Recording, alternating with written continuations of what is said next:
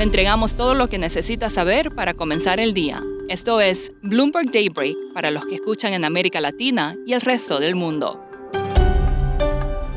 Buenos días y bienvenido a Daybreak en español. Es jueves 20 de octubre de 2022. Soy Eduardo Thompson y estas son las noticias principales. Esta mañana las acciones europeas y los futuros en Wall Street caen en medio de alzas de tasas de los bonos del Tesoro y ante preocupación de que la fuerte inflación y la política monetaria agresiva desaceleren aún más la economía mundial.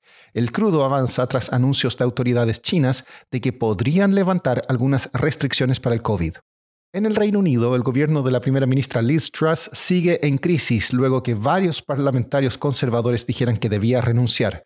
Muchos legisladores de su partido votaron en contra de una de sus propuestas, a pesar de que Truss había advertido de consecuencias. El billonario Jeffrey Gundlach, CEO y fundador de la firma de inversiones Double Line, cree que las tasas de los bonos del Tesoro alcanzarían su punto máximo antes de fin de año. Dijo que el aplanamiento en el extremo largo de la curva es una señal de agotamiento en las alzas de tasas. Por su parte, Charles Evans de la Fed de Chicago dijo que sería muy difícil evitar una recesión si el Banco Central de Estados Unidos tuviese que endurecer más allá de lo previsto en el último diagrama de puntos. La alza de tasas realmente comenzará a pesar sobre la economía, dijo. Según fuentes, el gobierno chino planearía reducir los tiempos de cuarentena para visitantes extranjeros. Actualmente es de 10 días. En noticias corporativas, las acciones de Tesla caen al anunciar ingresos debajo de las estimaciones debido a los cuellos de botella en la entrega y la producción. Twitter subía después de que Elon Musk dijera que estaba entusiasmado con la adquisición de la plataforma. Pasando a América Latina, en Colombia la aprobación de Gustavo Petro cayó al 46% este mes, del 56% en agosto, según una encuesta publicada por el diario El Espectador. El peso colombiano se debilitó ayer a un mínimo histórico. Petro dijo que las tasas de interés más altas en Estados Unidos están absorbiendo dinero de Colombia y pidió a los inversionistas que no envíen dinero al exterior. En Brasil, Jair Bolsonaro acortó en dos puntos porcentuales la ventaja del expresidente Lula a menos de dos semanas de la segunda vuelta, según la última encuesta de Datafolia.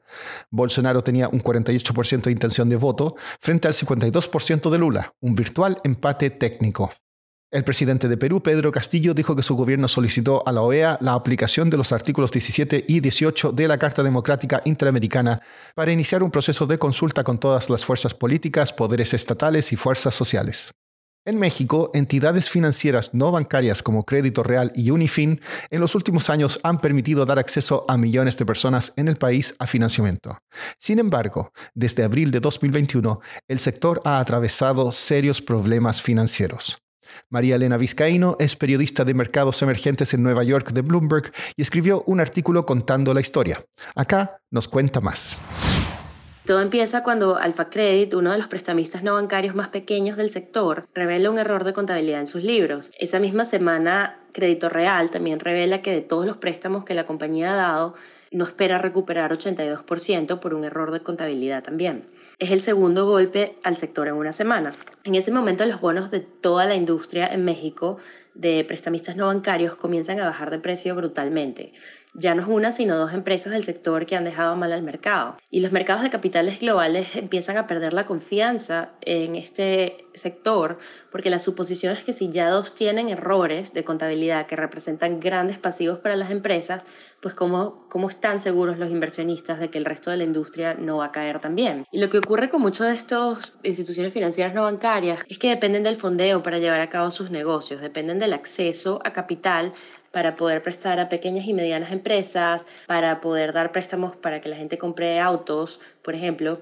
Y si no hay fondeo, pues no, no hay negocio. A partir de esto, la expectativa es que la industria desaparezca. Ahora lo que nos dicen los inversionistas, los analistas, es que lo más probable es que el escepticismo y la desconfianza continúe. Lo curioso es que sabemos que en México solo alrededor de 37% de los adultos tienen cuentas bancarias. Entonces una gran parte de la población del país cuenta con estos prestamistas para financiarse. María Elena, ¿qué más descubrieron en su investigación?